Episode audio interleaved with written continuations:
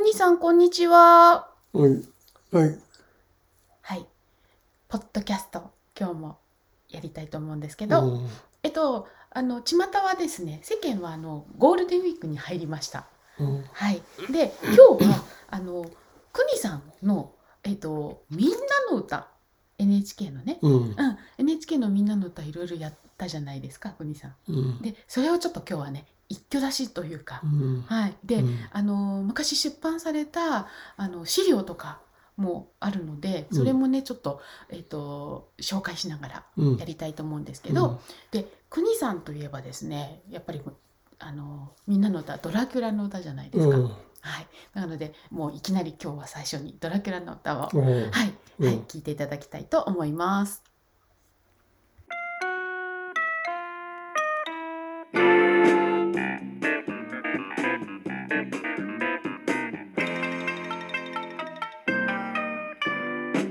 おいらはやぶか吸血鬼。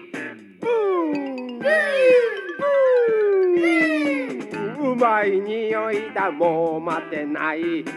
網戸なんかなんのその闇に紛れてこんばんは。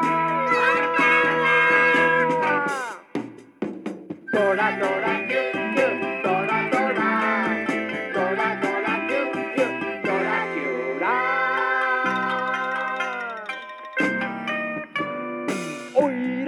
らはやぶか吸血鬼。うー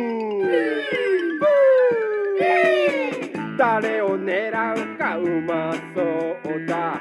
うくり生つば湧いてくる。裸の子供に突進だ。ドラドラキュッキュッ。ドラドラ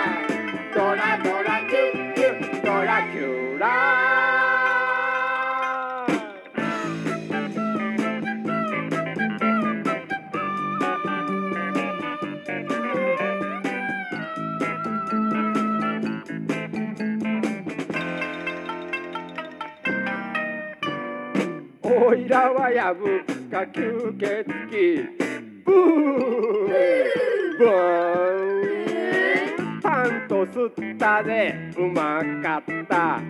風に吹かれてひとっ飛びやぶのねぐらに帰ろうか。ドラドラキュッキュドラドラ。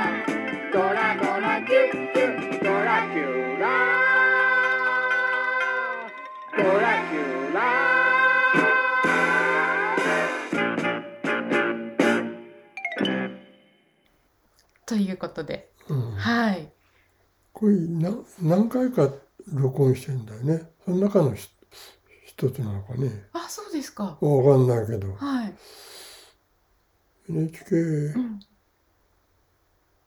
で撮ったのかな。うん、あの東京放送児童合唱団っていうふうに書いてあるのでうん子供たちがあね、ー。はい、じゃあ NHK で撮ったのかうん、な。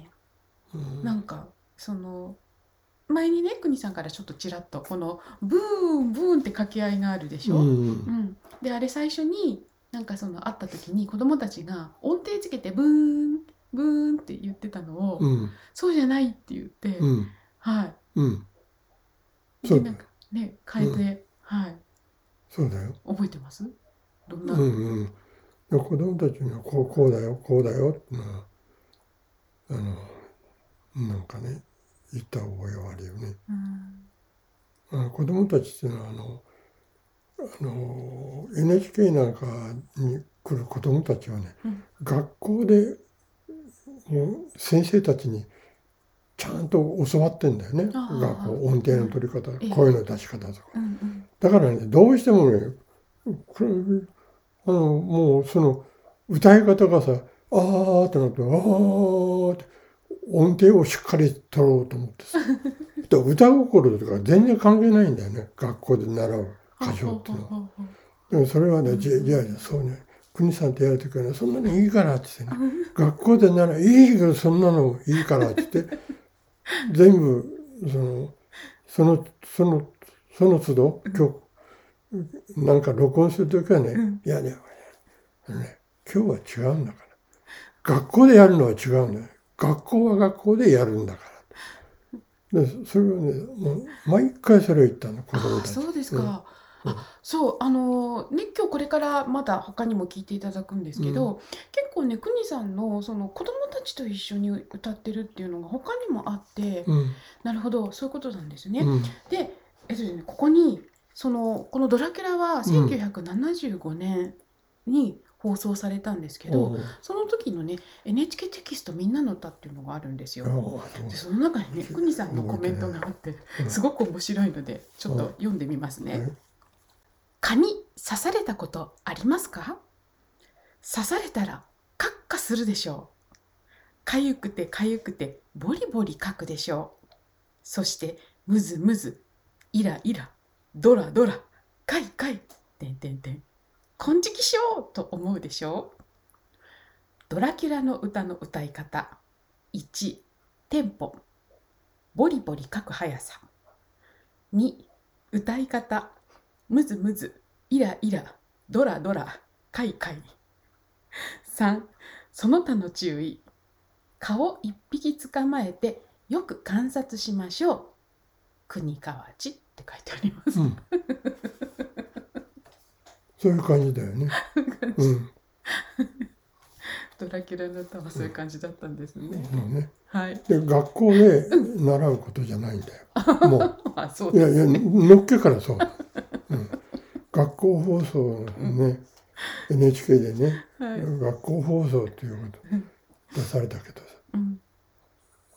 別に反発するわけじゃなくてね、うん。違うんじゃないの？こう子供たちはそういう教え方するんじゃない、うん教えるんじゃないんだからっていうことね、どこに行ってもそういうこと言ったんだなるほど。よ学校の先生誰も聞いてくれなかったそういうこと、うん、ちょっと後でね、うん。そのみんなの歌のこのこのテキストの中に、そういうことも書いてあるところがあるので、うん。はい。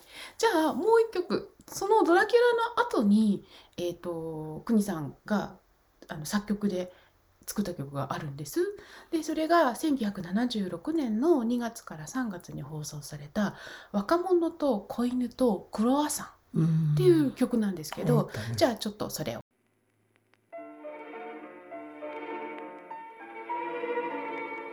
重い心で若者はわびしく日暮れの街へ出た長くて痩せてる。影帽子振り向く人など誰もない。一人ぼっちの靴音が耳から胸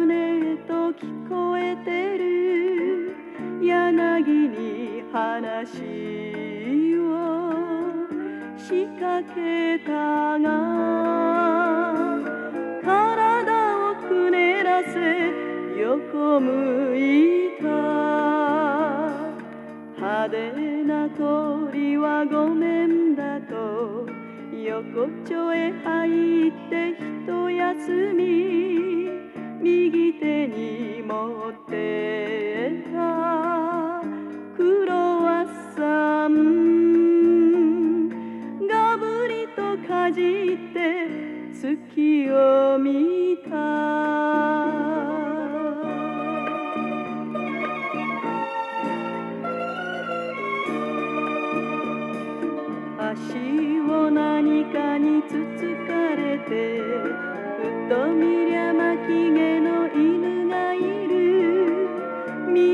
た。その目は濡れている抱いた。らたちまちキスときた。キスを返して若者は今日から二人とつぶやいた。尻尾に合わせて。さと涙がやたらに湧いてきた。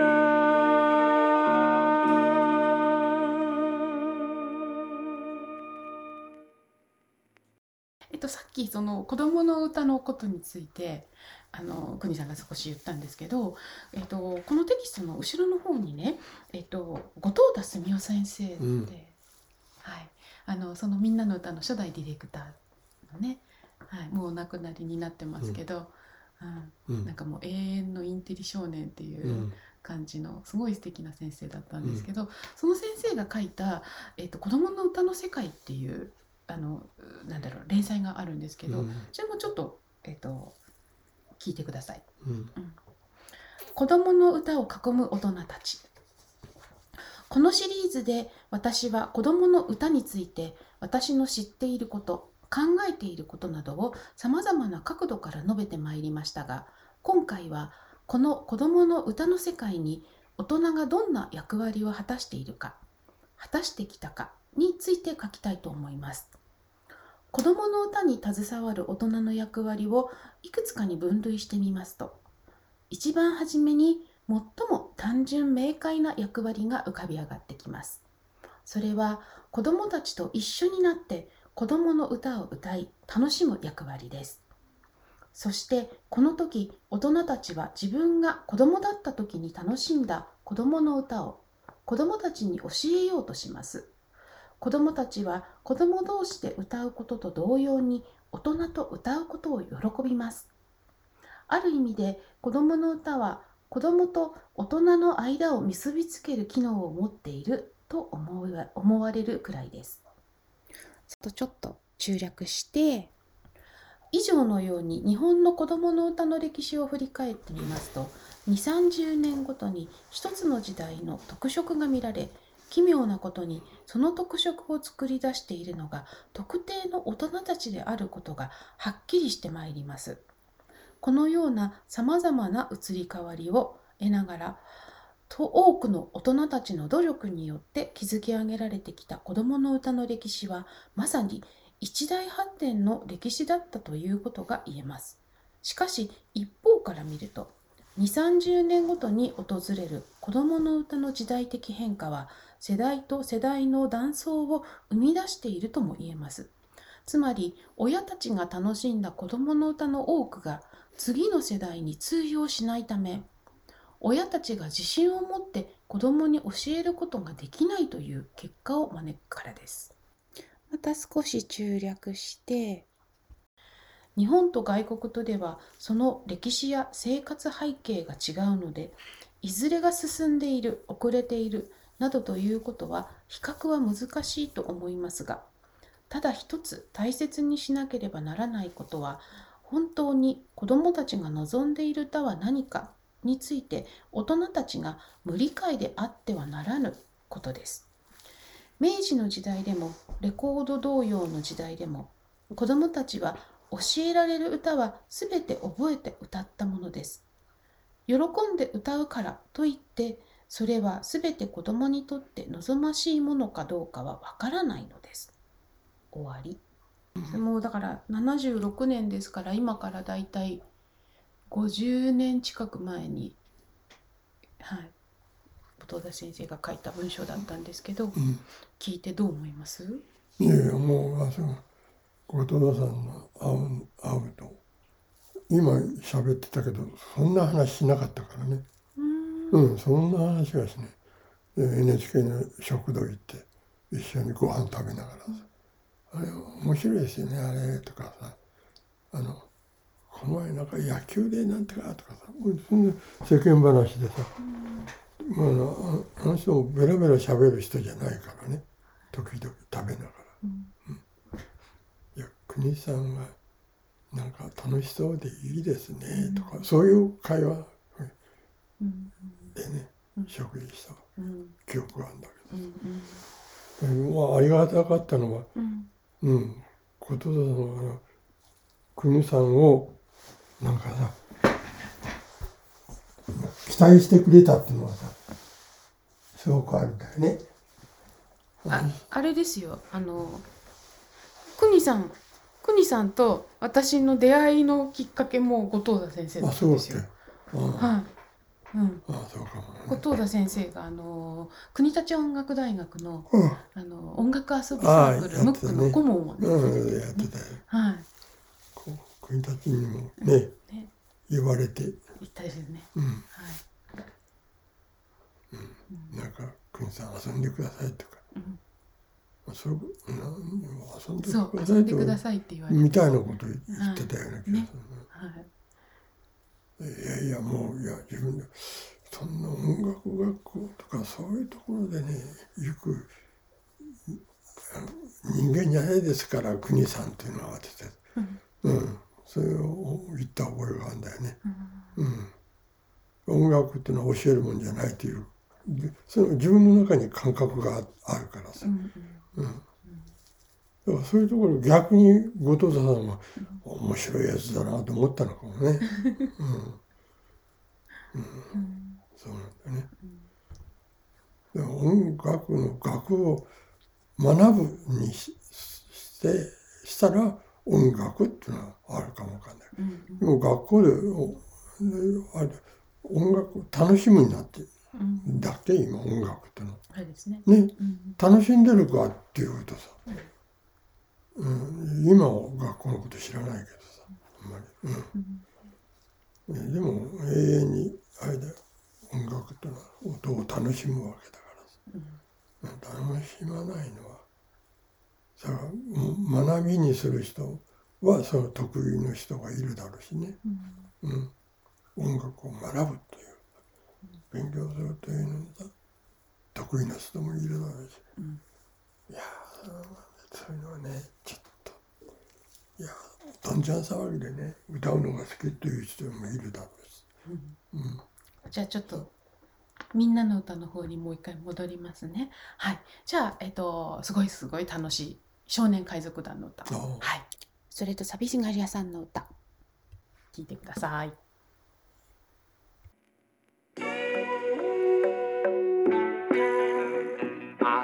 朝だ船出だ。怒りをあげろ。風は追い風。進路は南。黒潮を越えてよう。そろ面かじいっぱい。三本マストに翻る。黒地に白くドクロのマーク。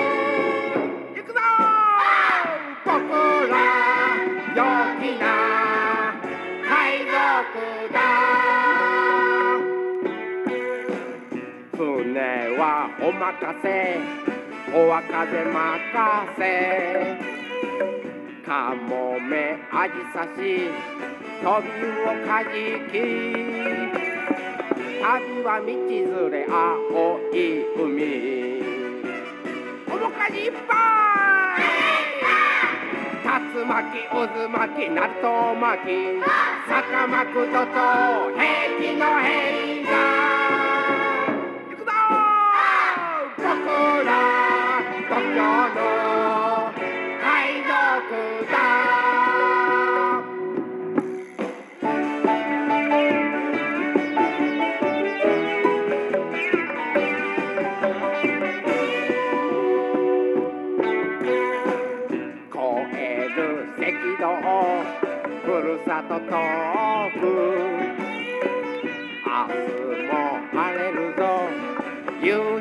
赤い焼けた背中がヒリヒリヒリヒリ面かじいっぱい七つの荒海突き進むドクロの旗は勇者の誇り行くぞ僕ら聖なる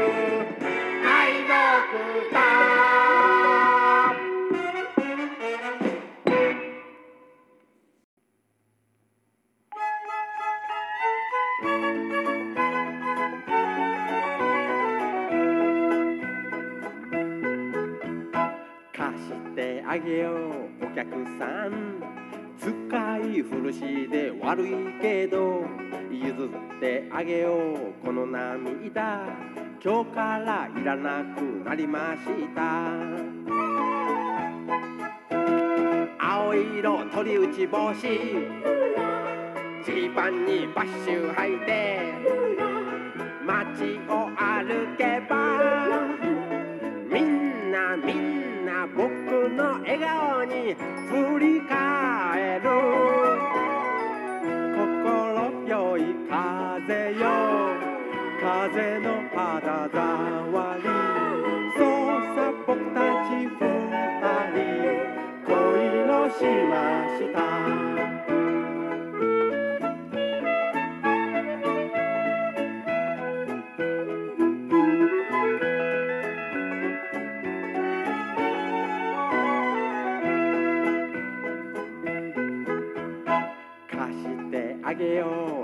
がり屋さんしまい忘れた思い出だけど作いましょう寂しがり屋さん。悲しく傷ついたあの日の心。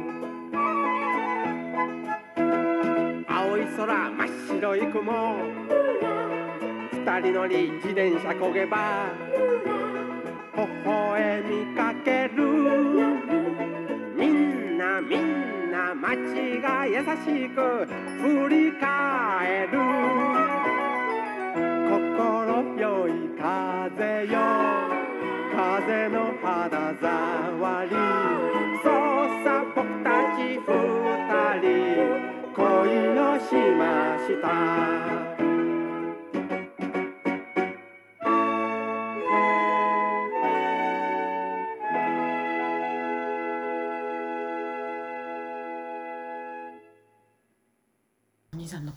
若いですね。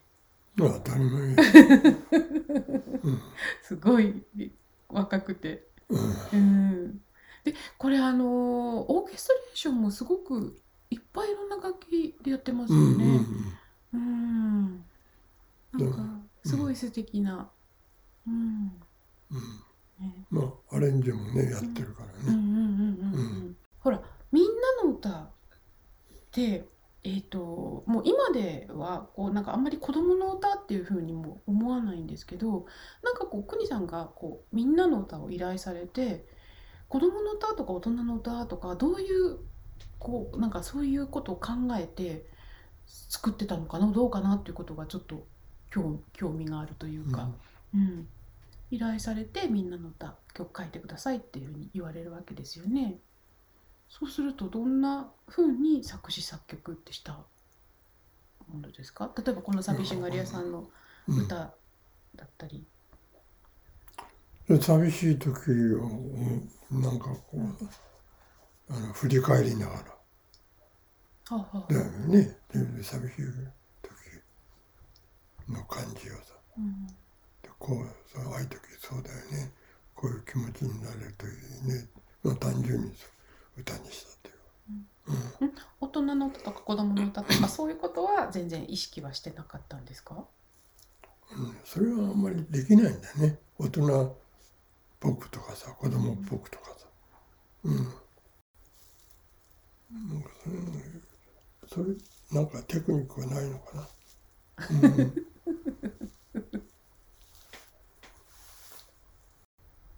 まあしょうがないねそそれそれ何でもあのどういう曲歌も作れますというそんな器用なね人間じゃないからさ、うん、素直にあ寂しい歌を作作る時は思いっきり寂しくなってさそれで作ったりとかさ、これね1978年の曲だったんです。国さんがね38歳の時。忙しい時だよね。忙しい時ですね。はい、じゃあ続いて今度は1981年なんですけどこれは「みんなの歌」でも放送されてたんですけどあの国際障害者年が制定されて、うんはい、今もコンサートでもねあのよく歌う歌なんですけど「地球の仲間」うん。はい、うん。あれをちょっと聞いていただきます。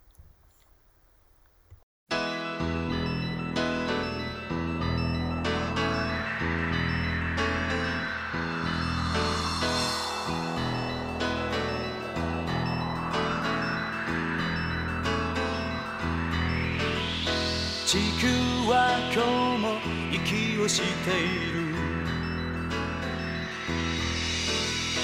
街には人が流れている。優しさ気づいて空を見上げれば新しい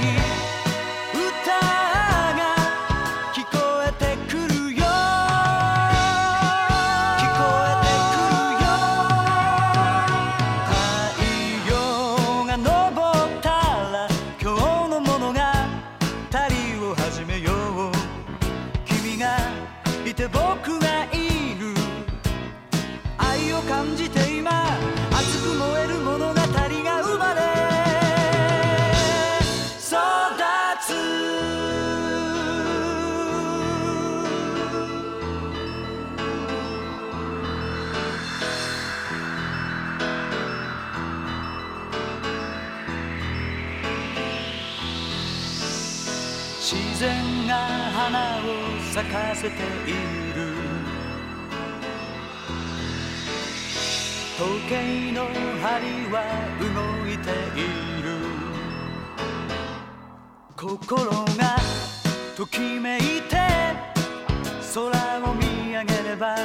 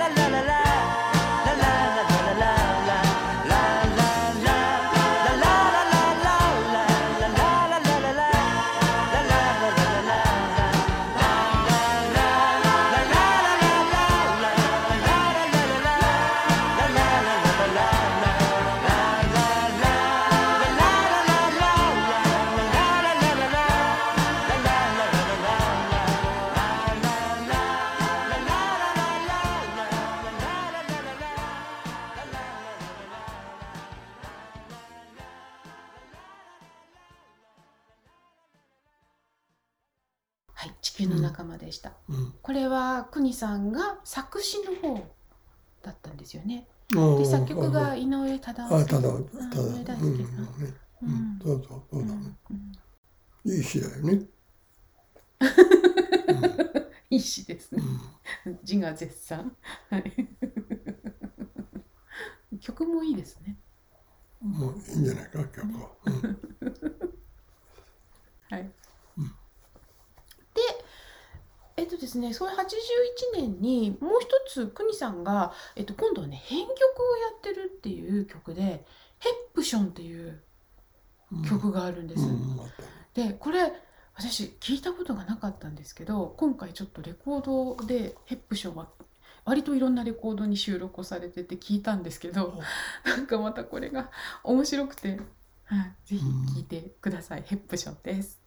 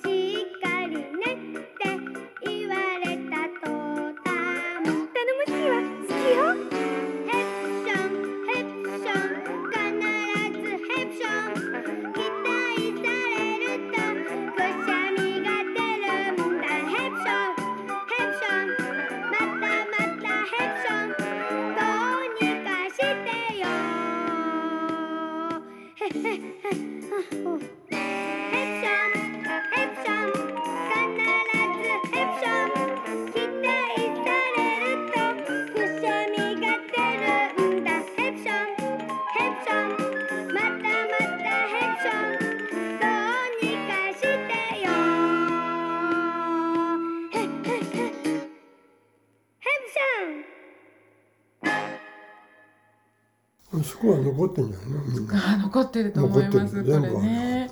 うん、なんかちょっとサウンドがこのみんなの歌の後というか重なってるところもあるんですけどあの虎屋帽子店と新沢俊彦さんのあのクレーンハウスのシリーズとねなんかサウンドがすごく似てるなーなんて私聞きながら思ってたんですけどあの邦ちゃんの書いた文章にね「作曲家の姫事」っていうみんなの歌のテキストに載ってるのがあるんだけどこれちょっと一部抜粋して言いますね。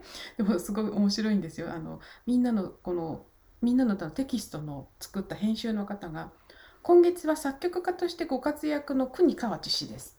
連載ですからねこれね。ドラキュラの歌や今月号の少年海賊団の歌でもおなじみの作曲家、あごひげジーパンスタイルの姿をご想像しながらお読みくださいって最初に書いてあるんですよね。じゃあ途中からいきます。トニさんのね、文章ですよ。いろんな楽器があります。ギター、ピアノ、バイオリン、トランペットなど。さて、ここでバイオリンの音は何かに似ていないかなと考えてみる。そうなのだ。小鳥の鳴き声に似ている時がある。それだったら小鳥の声をバイオリンで鳴らすことができる。トランペットは犬の声、トロンボーンは象の声、ギターは雨だれの音や人が歩く時の靴の音、時には時計の音。そうなのだ。楽器はみんないろんな物音を出すことができるのだ。楽器は音のモノマネ師。これとは逆にいろんな物音は何かの楽器の音に似ている。ということは楽器とは何なのだろうそうなのだ。いろんな物音や雑音、声作り出す道具なのだ。楽器を使って人の話を音に出してみようか。フルートかな？ピアノかな？それともサキソフォンがいいかな？そーら音楽ができました。おや？あの子は悲しそうにしてるな。それピーピースースー。おや？あの子は楽しそうだ。ブンチャカブンチャカ。また音楽ができました。世の中のいろんな物音をそれぞれの楽器を使って出してみようか。そうしよう、そうしよう。ドンカドンカ、ピンコンカンプン、シューボーボー、ポコ。またまた音楽ができました。誰かと誰かが集まれば、おはようと歌ってみよう。友達同士になったら、こんにちはじゃなく、こんにちはと歌ってみよう。僕が作曲する場合、仕事としていろんな人たちのために曲を作るときと、一人でのんびり自分で歌うために作るとがあります。そして、どんな時もすべて物に音があり、音があれば音楽になるという考え。これで僕自身を作っているのであります。僕の曲でドラキュラの歌というものがありますが、作っていたその時はドラキュラになったつもりでいたのであります。国河内がドラキュラである。変なドラキュラ。これが変な面白い楽しいドラキュラとなったのであります。言葉があって、この言葉が面白いなぁと感じたら何度も何度も繰り返し喋るのであります。喋っているうちになんとなくその言葉の雰囲気になっていくのであります。またもや喋り続けていると気分が変化してきてついには鼻歌となってうーんあーとなるのであります。このあーが作曲の上での答えとなりすぐ忘れないように譜面に写し書くのであります。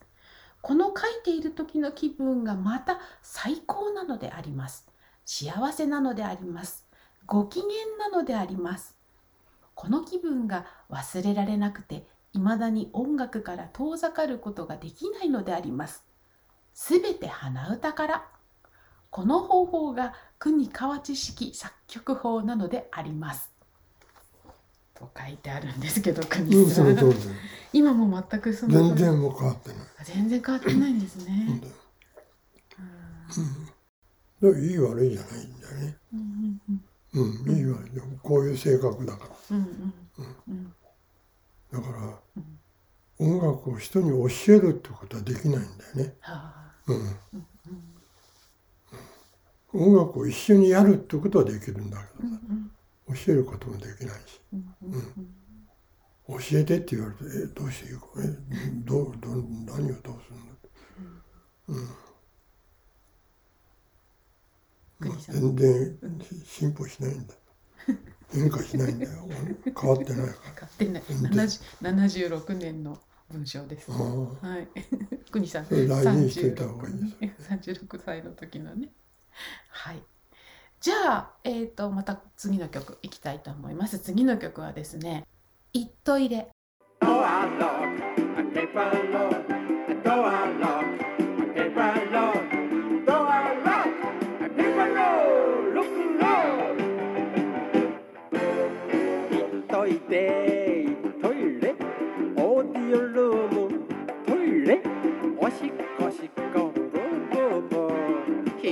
ても、響いても、聞かせちゃならない。エチケット。行っといてトイレ。ドラマチックルーム。トイレ。ドアのロック。ペーパーロール。なくても。なくても。やめちゃならない。unstoppable.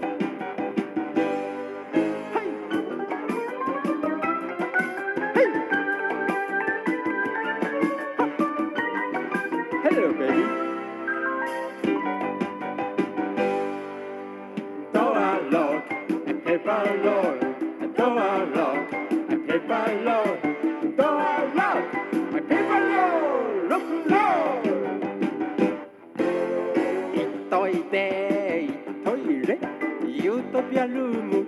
トイレ？あ男も女もヌードムード。夢を見る。Dreammaker 安らぎのなかの。シークレット。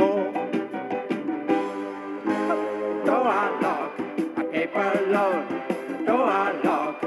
ペーパーロール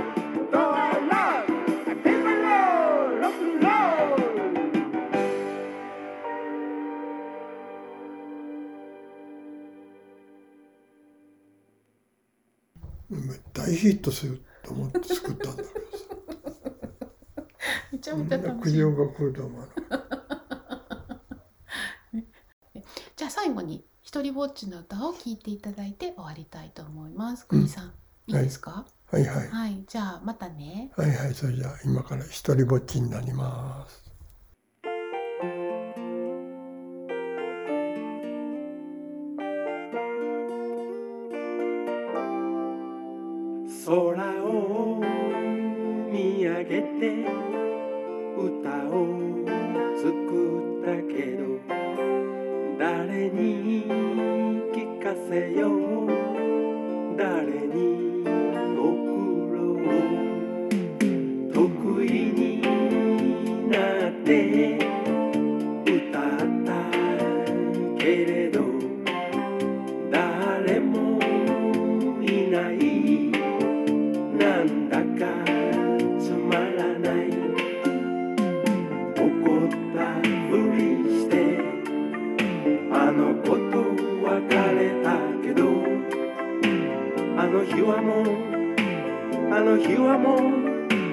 う